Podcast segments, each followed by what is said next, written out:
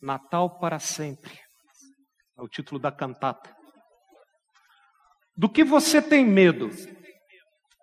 Vamos começar por aqui. Do que você tem medo? Razões parecem não faltar, principalmente nos dias que nós vivemos, com tanta violência, tanta maldade. Quando crianças, temos medos até de coisas que nós inventamos. E quando eu estava preparando a mensagem, não pude deixar de me lembrar de Monstros e Companhia, né? Quem não assistiu aquele filme. Quando nós ficamos adultos, então nós descobrimos perigos verdadeiros e piores. E também continuamos a inventar os nossos próprios monstros, né? Não muda. A vida é cheia de perigos. Mas o maior perigo de todos é desperdiçarmos a própria vida chegarmos ao nosso último dia e descobrimos que nós corremos atrás do vento e não tem mais tempo de corrigir. O maior medo do ser humano está justamente relacionado ao tempo. Nós nem sabemos ao certo o que é tempo, para para pensar. Mas uma coisa a gente sabe bem: a nossa vida aqui, nossos dias, não são infinitos. E o relógio não para. O relógio não para. O seu relógio pode parar, mas o relógio de tudo não para. Então, essa nossa brevidade, o fato de, num piscar de olhos, já não sermos mais, nos assusta, porque nós buscamos alguma coisa duradoura alguma coisa que traga sentido a tudo isso que acontece aqui, todo o meu esforço. Nós corremos atrás de algo que tenha valor real, maior que nós mesmos, que vá além de nós, de tal maneira que quando os nossos dias se encerrarem, de alguma maneira a gente tenha deixado a nossa marca. Nós buscamos isso. Hoje, mais uma vez, nós celebramos o Natal o nascimento de Jesus, que é chamado o Cristo, ou seja, o ungido, o escolhido de Deus. Jesus desconstrói a ordem normal desta vida. Ele nos ensina que os nossos valores, e por isso os nossos esforços, porque você busca aquilo que é precioso para você, Jesus então mostra que tanto os nossos valores quanto os nossos esforços são desfocados por nós mesmos nós desperdiçamos a vida. Jesus nos traz a verdade, inclusive quanto ao nosso relacionamento com o tempo. Sua importância é reconhecida, até por aqueles que não creem nele como o próprio Deus que habita entre nós. Se você parar para pensar, a história da humanidade é dividida em antes e depois de Cristo. Antes do nascimento de Cristo, depois do nascimento de Cristo. Sua importância então é reconhecida, porque o tempo é contado em relação ao seu nascimento.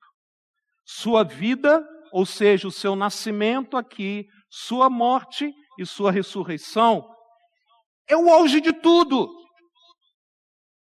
em termos de história da humanidade. Por isso eu convido você que está aqui, pode acompanhar no telão, você que está assistindo aí pela internet, abrir sua Bíblia em Gálatas capítulo 4. A passagem é muito rica, mas nós vamos focar apenas nos versículos 4 e 5. Gálatas 4 e 5. É uma carta do apóstolo Paulo a uma igreja que ficava numa região chamada Galácia, daí o nome Gálatas. Escrita essa carta aos Gálatas. No versículo 4 e 5, nós lemos o seguinte: está projetado. Vindo, porém, à plenitude do tempo, Deus enviou seu filho, nascido de mulher, nascido sob a lei, para resgatar os que estavam sob a lei, a fim de que recebêssemos a adoção de filhos. Esses dois versículos escritos pelo apóstolo Paulo resumem muito bem a razão de nós estarmos aqui celebrando o Natal, o nascimento de Jesus. Deus literalmente interviu no tempo na história da humanidade. O Senhor escolheu um tempo certo para o nascimento do Senhor Jesus. Nós não sabemos ao certo quando foi. Não sabemos se dia 25 de dezembro ou não. Mas foi exatamente o tempo certo. É o que a palavra nos fala. Vamos ver com um pouco mais de detalhe rapidamente.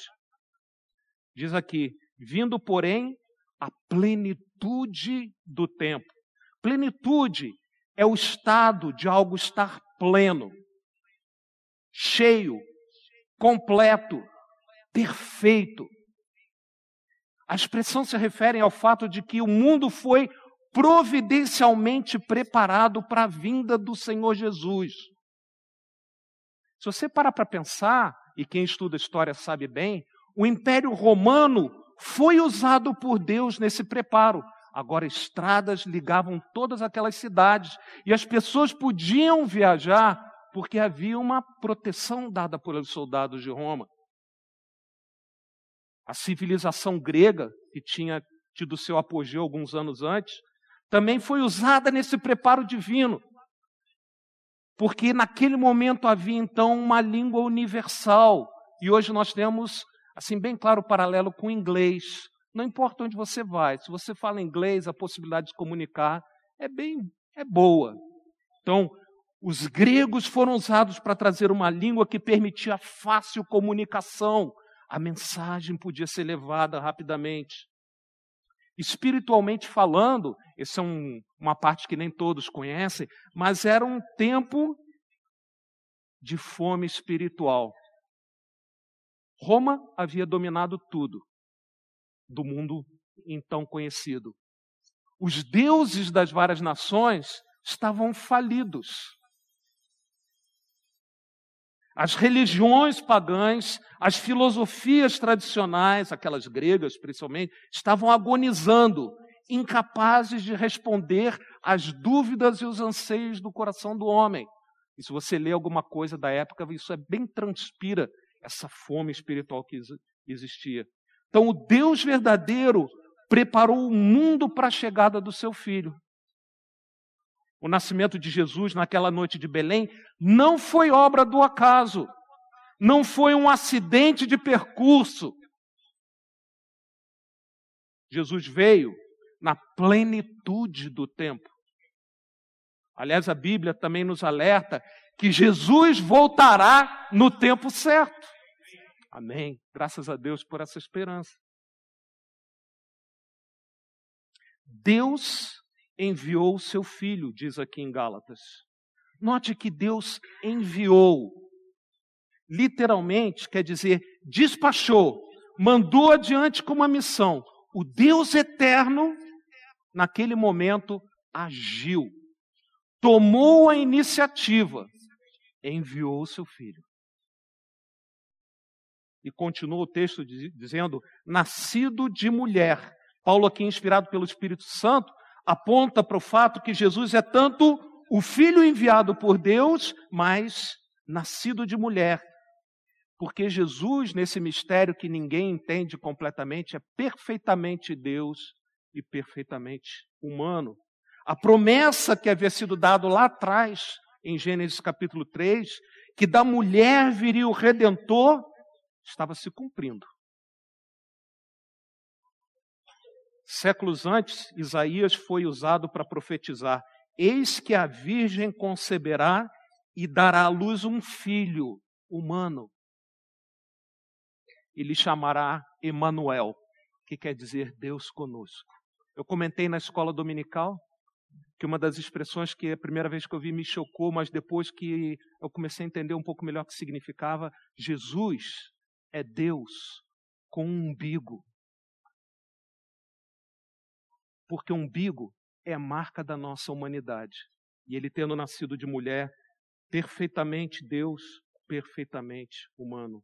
Mas continua dizendo aqui que ele, nascido sob a lei, como judeu, Jesus viveu debaixo da lei que Jeová havia dado a Israel. Mas ele foi além do que estar debaixo da lei. Ele guardou perfeitamente a lei, o único na verdade ele cumpriu a lei. E finalmente pagou o preço, a maldição da lei. O próprio Senhor Jesus escreveu: Não penseis que vim revogar a lei e os profetas. Não vim para revogar, vim para cumprir. E Paulo também em Gálatas escreve: Cristo nos resgatou da maldição da lei, fazendo-se ele próprio maldição em nosso lugar, porque está escrito: Maldito todo aquele que for pendurado em madeiro. Então, aqui, até esse momento, Paulo já nos disse quem veio na plenitude do tempo. É o quando veio. Quem veio? O Filho de Deus. Quando veio? Na plenitude do tempo. Como ele veio? Nascido de mulher. Por que ele veio? É isso que ele começa a escrever. Para resgatar os que estavam sob a lei, a fim de que recebêssemos a adoção de filhos. Esse é o porquê de Jesus ter nascido. É uma, a razão do nascimento de Jesus, então, é dupla debaixo de um mesmo plano de Deus. Em primeiro lugar, que está escrito aqui, Jesus nasceu para resgatar que, os que estavam sob a lei. Resgatar significa pagar o resgate. O preço necessário para a libertação, para salvar alguém de grande dano. Um resgate estipulado e o preço é pago. A ênfase aqui não está na penalidade da lei, mas na escravidão que a lei trazia. A lei de Deus é boa, irmãos. A lei de Deus é boa. O problema é que a lei de Deus não nos ajuda. Só a graça de Deus nos ajuda. A lei de Deus simplesmente torna clara, aponta nossa incapacidade de viver como Deus deseja que a gente viva, fazendo o bem na sua essência. A lei de Deus aponta nossa rebeldia contra Ele. Paulo em Romanos também escreveu: querer o bem está em mim, não porém o efetuá-lo. Quantas vezes eu me choco, mesmo depois de tantos anos, de tendo conhecido a Jesus, de querer o bem, mas não de realizar. Somos escravos dos nossos pecados. Invariavelmente caímos Por isso a lei nos escraviza. Porque ela mostra esse nosso estado. No Império Romano, uma pessoa podia comprar um escravo, tanto para esse escravo se tornar agora escravo dessa pessoa que comprou, ou para tornar o escravo livre. E é exatamente isso aqui é a figura. Jesus veio para nos comprar e nos tornar livre dessa escravidão que a lei escancarava deixava bem clara. A segunda razão que vem na sequência do fato de nós termos sido libertados, comprados, pagado, pago o resgate para nossa libertação, foi para que nós recebêssemos a adoção de filhos. Ele nos resgatou da escravidão para que nós pudéssemos ser adotados por Ele mesmo. Deus. Pense só, Deus não apenas nos liberta, mas nos torna seus filhos. Todos os privilégios que vêm com isso nos foram trazidos justamente porque Jesus nasceu naquela noite. Ele viveu, ele morreu, ele ressuscitou. Nós não temos tempo, mas o contexto de Gálatas aqui mostra justamente que no Império Romano, na verdade, as crianças menores de idade, como a gente fala hoje, né, elas eram consideradas quase que como escravo, não tinham importância. Debaixo da lei, era, as crianças eram então, de, de, é, ainda quando não eram consideradas adultas, não desfrutavam totalmente dos privilégios da sua família. Os privilégios de um filho de Deus maduro só vieram através da graça que foi manifestada por ter aquela noite na plenitude do tempo, conforme o plano de Deus. Deus nos torna seus filhos. E por que Deus deseja que sejamos seus filhos? Já parou para pensar nisso? De vez em quando, hoje na, na escola dominical, o pastor Edson fez algumas perguntas desse tipo, né? Que a gente recebe e muitas vezes não pensa: por que Deus quis nos resgatar e nos adotar como seu filho? A resposta imediata é porque ele nos criou e nos ama. Sim, não só porque nos criou e nos ama, mas também porque desejava estar conosco.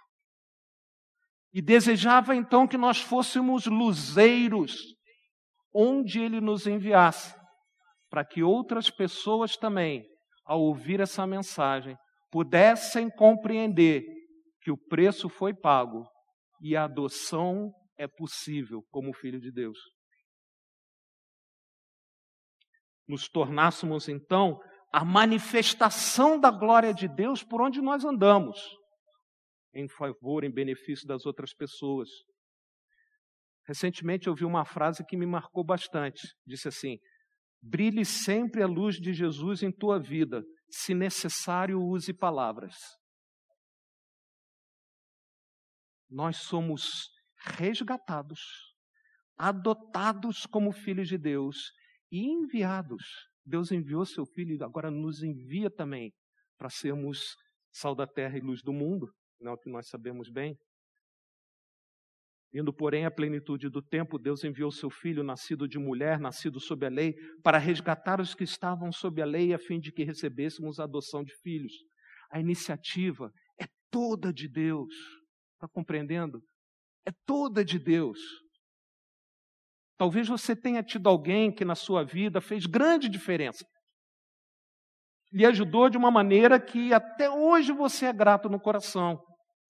De certa forma, quase que te resgatou de uma situação difícil que você vivia. O nascimento do Senhor Jesus nos revela que Deus fez infinitamente muito mais do que qualquer outra pessoa pode fazer em nosso favor. Sim, Deus tem um tempo certo para tudo. Há dois ditados populares que eu me lembrei aqui, né? Um deles fala que o apressado come cru, né? E o outro, o extremo oposto, o preguiçoso fica sem. Já ouviu falar? Né? Mas Deus nunca chega adiantado, Deus nunca chega atrasado, Ele chega no tempo certo e sua obra ao ser realizada é perfeita, é duradoura, não desvanece, não faz puf e desaparece. Ele preparou todas as coisas para a plenitude do tempo, irmão. Por isso, a mensagem principal de hoje à noite, que vai ser projetada aí, é a seguinte: o nascimento de Jesus tem impacto eterno na vida de todo ser humano, para o bem ou para o mal. Deixa eu repetir. O nascimento de Jesus tem impacto eterno na vida de todo ser humano, você e eu inclusos, para o bem ou para o mal. É bom sabermos, e nós começamos por aí, que o desejo do Senhor é que o nascimento de Jesus seja para o nosso bem. Uma das passagens de Natal mais conhecidas foi cantada aqui, inclusive, é Lucas capítulo 2, do versículo 8 a 14, quando nós lemos: Havia naquela mesma região pastores que viviam nos campos e guardavam seu rebanho durante as vigílias da noite. Você conhece a história, né? Parece que imediatamente ou você desliga ou o filme começa a. Não desliga. Tenta. Aqueles homens ali numa noite comum mal sabiam que era a plenitude do tempo para todos e para eles. Continua o texto: um anjo do Senhor desceu onde eles estavam. O anjo lhes disse: Não temais. Eis aqui vos trago boa nova de grande alegria que será para todo o povo. É que hoje vos nasceu na cidade de Davi o Salvador, que é Cristo o Senhor.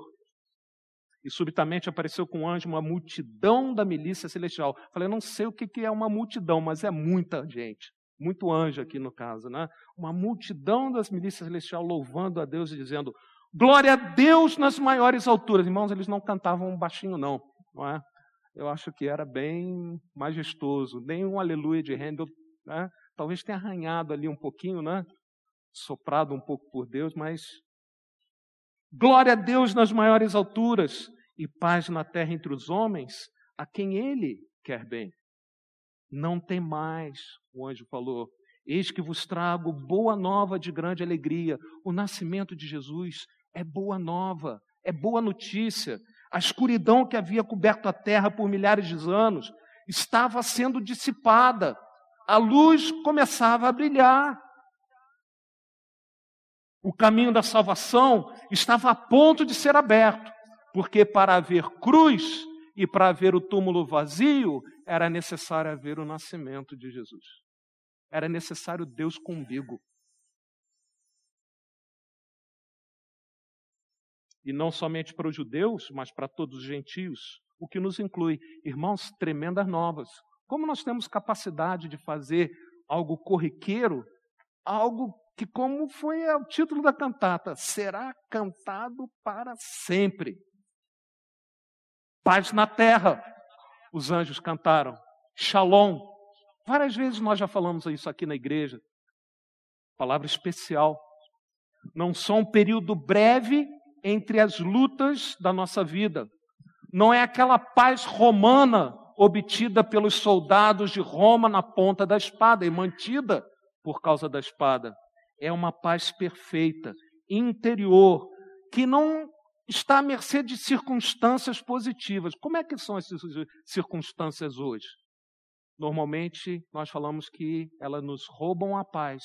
A paz que os anjos cantaram com o nascimento de Jesus, que estava sendo derramada, era uma paz que vinha mesmo nas piores circunstâncias. E a gente precisa lembrar isso, irmão, uns aos outros.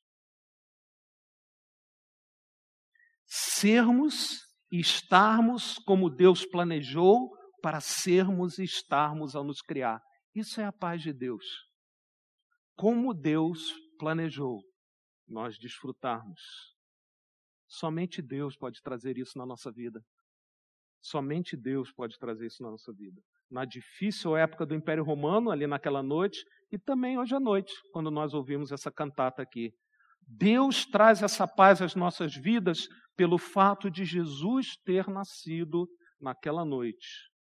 É interessante, nós não temos muito tempo, né? Mas note o cântico dos anjos. A paz de Deus não é dada para aqueles que têm boa vontade, porque ai de mim eu não estaria incluído ali. Os anjos cantaram que a paz era para aqueles que recebem a boa vontade de Deus, aqueles a quem Deus derrama favor. A paz entre Deus e o homem tem a sua origem na ação de Deus. Essa é uma daquelas declarações que a gente pode ler e não dá muita atenção. Mas nota bem, só a paz entre mim e Deus, porque Deus agiu. O que estava acontecendo naquela noite revela o caráter do nosso Deus de uma maneira que nem os anjos podiam entender. Não é à toa que até o dia de hoje a palavra de Deus fala que eles se debruçam, eles se inclinam tentando compreender tudo aquilo que estava acontecendo. Estudam o testemunho da história do nascimento de Jesus, como nós estudamos, deveríamos estudar pelo menos. Ficam maravilhados. E o que foi isso que o Senhor fez para trazer essa shalom para nós? O próprio Criador deixou o céu e veio viver entre nós. Como um homem no meio de um mundo totalmente afetado pelo pecado, pela rebelião e todas as suas consequências. As pessoas perguntam por que, que as coisas ruins acontecem. É uma, pode parecer uma pergunta simples, mas ela é profunda. As coisas ruins acontecem em todo sentido, em último razão, por causa da nossa rebeldia contra Deus. Porque nós decidimos andar longe de Deus não aconteceria próximo ao Senhor. Ele veio ao mundo como homem e fez isso para nos comprar para si, como a gente viu aqui, pagar o resgate, nos redimir, palavras difíceis, da condenação da nossa rebeldia, que a lei, lembra, só mostrava. Ainda bem que a lei mostrava, porque nem se ela não mostrasse, eu não ia prestar atenção. A lei mostrava. E o Senhor veio pagar o resgate para nos libertar e nos adotar. Os anjos não compreendem. Não sei você, eu também não compreendo até hoje, né? Alguém já falou, eu querer estar com Deus? Ah, qualquer pessoa em sã consciência eu acho que deseja. Deus querer estar comigo, até hoje eu não entendo. Mas Ele me amou. Ninguém mais poderia ter feito isso, pagar o preço do meu pecado. O preço tinha que ser pago, irmãos, dessa rebeldia toda que nós estamos falando. Porque o nosso Deus é justo e não podia simplesmente deixar para lá. Nosso país vive a época da Lava Jato, então isso é bem rico para hoje. Tá? Quando a gente vê todos aqueles relatos, tudo de ruim que aconteceu, as pessoas se iram e foram às ruas porque não podemos deixar para lá. Tem que ser tratado a corrupção, a injustiça. Deus não podia esquecer, deixar para lá. Aos olhos da justiça divina, todos nós somos piores do que qualquer um daqueles corruptos que a gente está ouvindo cada dia, que aparece cada vez. A gente fica surpreso. Não deveria nos surpreender. Basta você conhecer um pouco melhor a você mesmo para compreender que o mundo está cheio assim.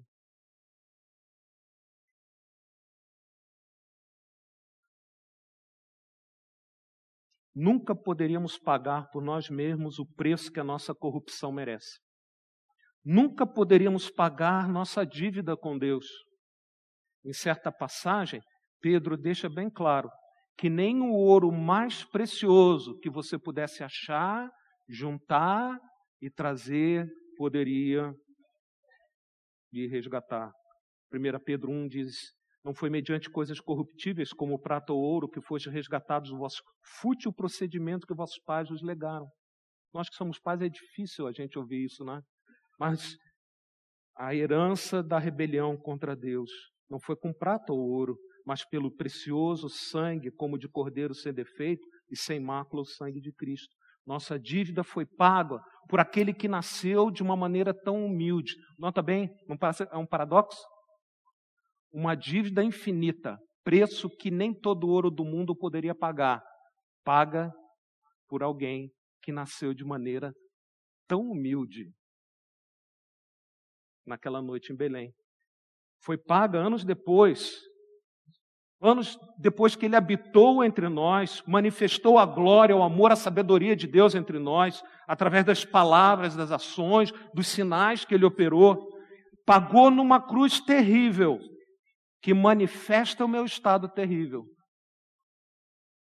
Você só compreende quão terrível é a cruz de Jesus quando você vislumbra um pouco quão terrível é o seu estado. Mas ele ressuscitou mostrando que todo esse plano de Deus, todo o sacrifício havia sido aceito pelo Pai. A dívida foi paga. Foi garantida a possibilidade de mudança do meu destino eterno, de rebelde contra Deus, para filho de Deus. De inimigo de Deus, agora não só sou perdoado, mas também adotado feito filho de Deus. Passo a ser uma luz colocada pelo próprio Deus para a bênção daqueles que estão perto de mim ao meu redor, apontando o caminho para esse mesmo Deus que derrama esse amor. Hoje continua a derramar. Tudo isso porque Jesus nasceu naquela noite de Belém. Essa é a boa nova que os anjos vieram cantar e que os irmãos cantaram aqui hoje à noite. Ela é resumida lá em 1 João, quando nós lemos: Sabemos que o Filho de Deus é vindo e nos tem dado entendimento. O Senhor abriu o nosso entendimento para reconhecermos o verdadeiro. E estamos no verdadeiro, em seu Filho Jesus Cristo. E se você tem dúvida, olha aqui: este é o verdadeiro Deus e a vida eterna. O nascimento de Jesus é para o nosso bem. Mas, surpreendentemente, tem outro lado da moeda. O nascimento de Jesus pode ser para o mal de uma pessoa. Como assim? O que quer dizer? A história estava tão bonita, como é que pode ser para o mal? Quando não atentamos para a advertência que Deus nos faz com o nascimento de Jesus e continuamos alienados Tô nem aí, lembra da música que a gente constantemente canta, né?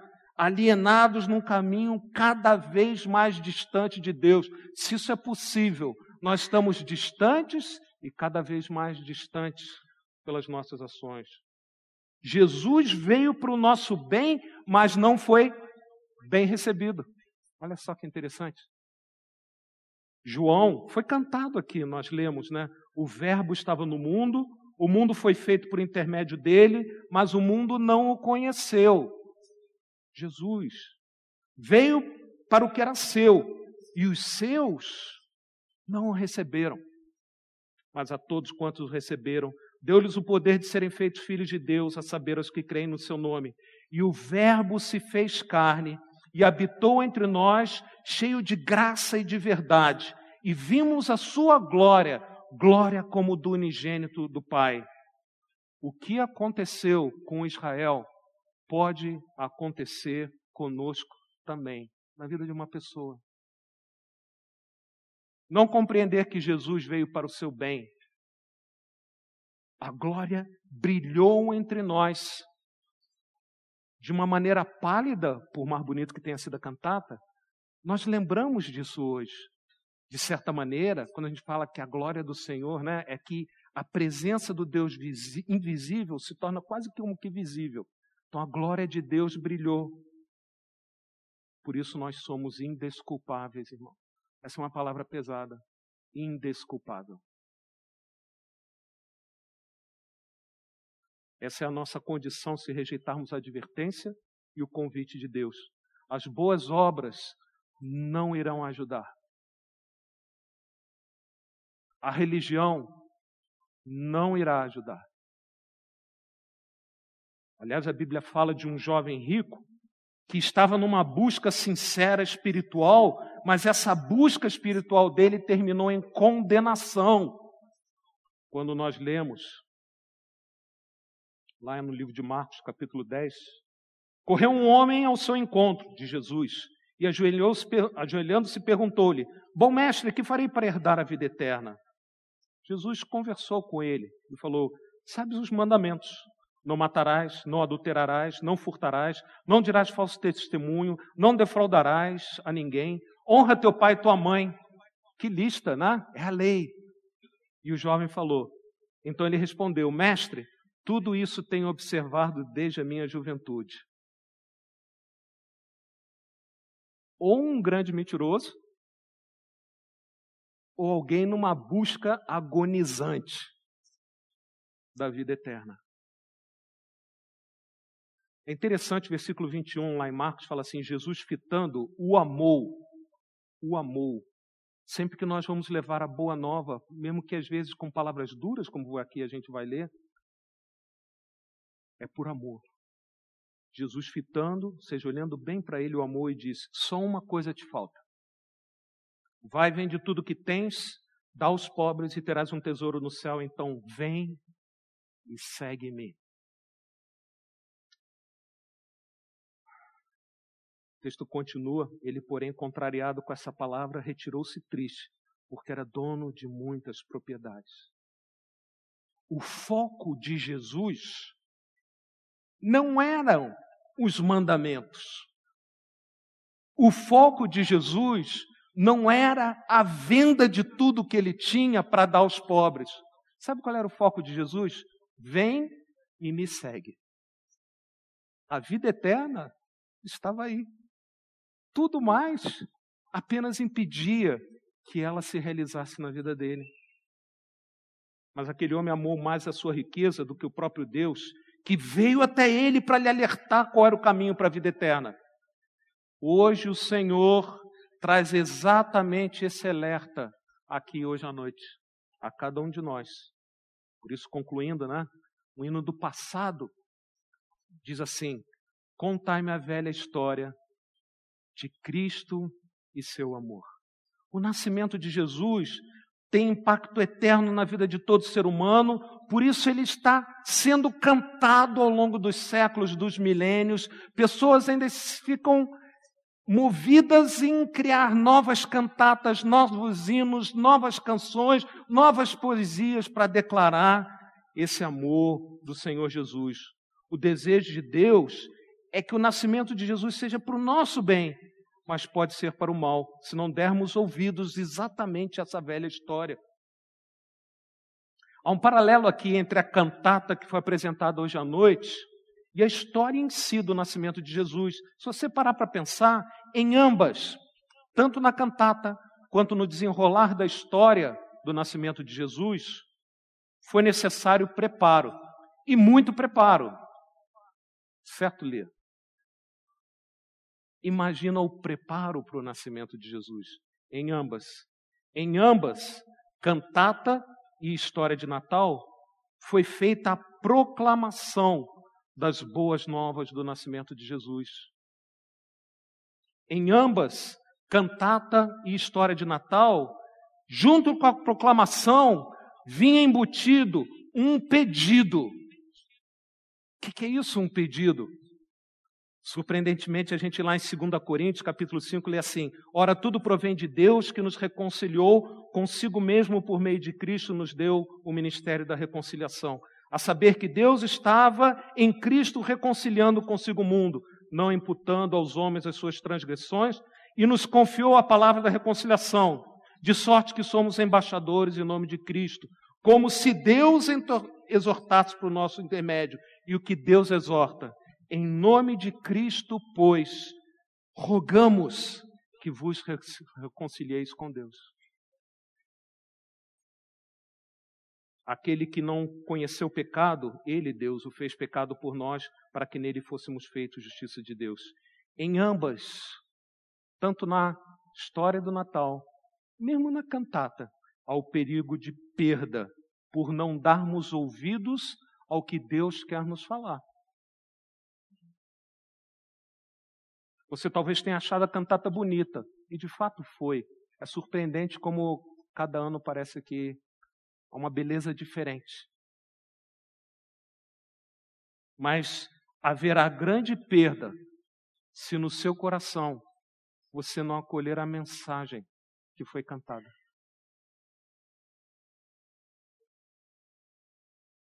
Começamos a pregação falando do medo do tempo, não é mesmo? Lembra?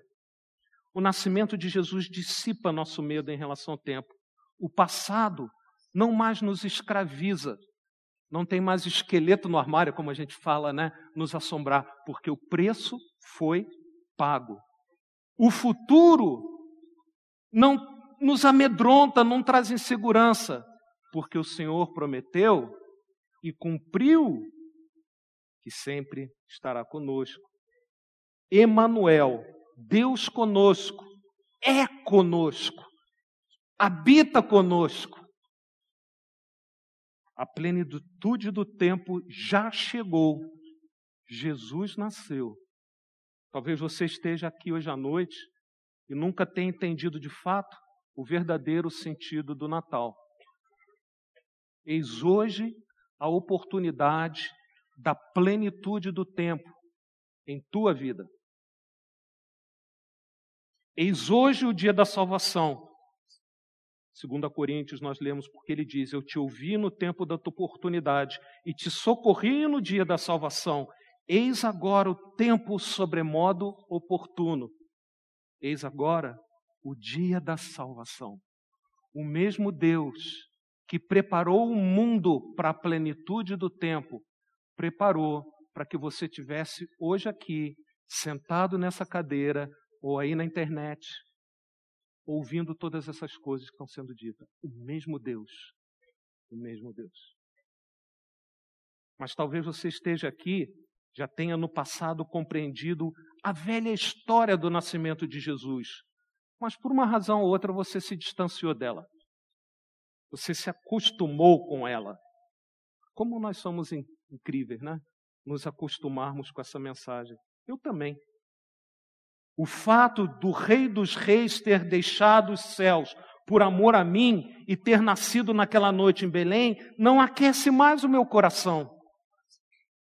Não me atrai a me colocar aos pés do Senhor como aquela mulher que a palavra de Deus fala que pecadora, mas que te havia recebido graça do Senhor, se colocou aos pés de Jesus e o adorou com gratidão.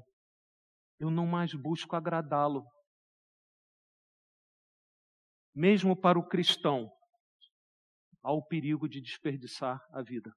Nós não temos muito tempo para falar aqui, mas a, palavra, a parábola da semeadura, os quatro solos, apontam nessa direção. Mesmo o cristão pode desperdiçar sua vida. não andando com o Senhor Jesus. Aliás, esse era o perigo do, dos Gálatas, porque Paulo escreveu mais adiante para aquelas mesmos que ele tinha acabado de escrever, essas coisas que a gente falou aqui hoje à noite, agora que conheceis a Deus, ou antes sendo conhecidos por Deus, como estás voltando outra vez aos rudimentos fracos e pobres, aos quais de novo quereis ainda escravizar-vos? O cristão, e eu sei por experiência própria, o cristão longe do Senhor volta a viver como escravo. Volta a viver como escravo. Natal para muito, para muitos, é um tempo de festa, presentes, comidas, uma pausa breve antes de seguirmos em frente com o ano novo. Nós vamos inclusive ter aqui férias para muitos, carnaval. Mas o verdadeiro Natal é muito mais do que isso. Ele é eterno, como foi cantado. A mensagem do Natal é que a plenitude do tempo já chegou. E Emanuel, Deus é conosco. Já a nossa vida não é eterna, lembra? Nosso grande medo. Como vencer o relógio enquanto temos fôlego? Como fazer a vida valer a pena e não a desperdiçarmos? Vindo a Jesus entregando nossas vidas ao Senhor Jesus, andando com o Senhor Jesus, seguindo Cristo, porque isso significa ser cristão, discípulo de Jesus, aquele que anda com Cristo, levando as boas novas, o Evangelho, espalhando o bem, mostrando o amor do Pai. O nascimento de Jesus tem impacto eterno na vida de todo ser humano, para o bem ou para o mal. Então a pergunta final é justamente essa: qual impacto vai ter em tua vida? Baixa a cabeça.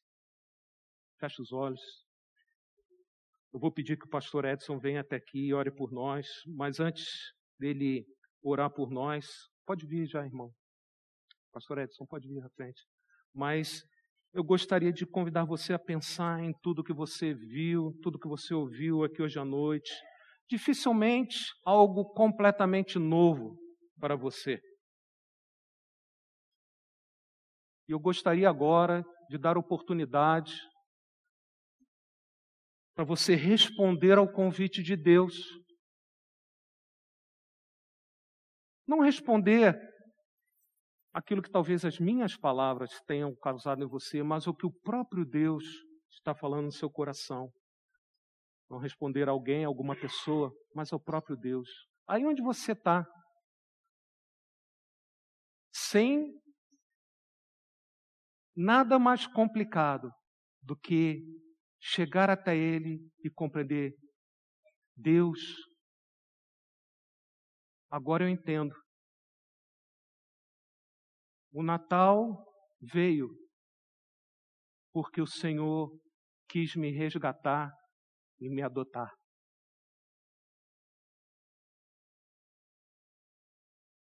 E com a tua boca, aí onde você está mesmo, declara Jesus Cristo como Rei da tua vida. Vamos orar. Pai bendito, E agora nós pedimos que o teu Santo Espírito possa, possa mover os corações. Há pessoas aqui nesta noite, Pai, trazidas pelo Senhor, que ainda lutam contra o relógio, que não desfrutaram ainda da plenitude do tempo, vindo no nascimento do Senhor Jesus Cristo. Fato este, que tem o único fato que pode transformar e dar solução para a nossa vida. O Senhor conhece os corações. Move pessoas aqui, Pai, para que tenham seus olhos abertos e vejam espiritualmente o Senhor Jesus Cristo. Há outros aqui que, por razões que só o Senhor sabe, têm estado, têm estado esfri, é, frios, têm esfriado o seu amor por ti. Que assim como o Senhor os resgatou, o teu Santo Espírito também possa reacender este amor pelo Senhor Jesus Cristo. Pai, toda honra, toda glória e todo louvor é exclusivamente teu. E nós te bendizemos no precioso e santo nome de Jesus. Que a graça do Senhor Jesus Cristo, o amor de Deus Pai e a consolação do Espírito Santo seja com todo o teu povo, hoje e sempre. Amém, Senhor. Amém.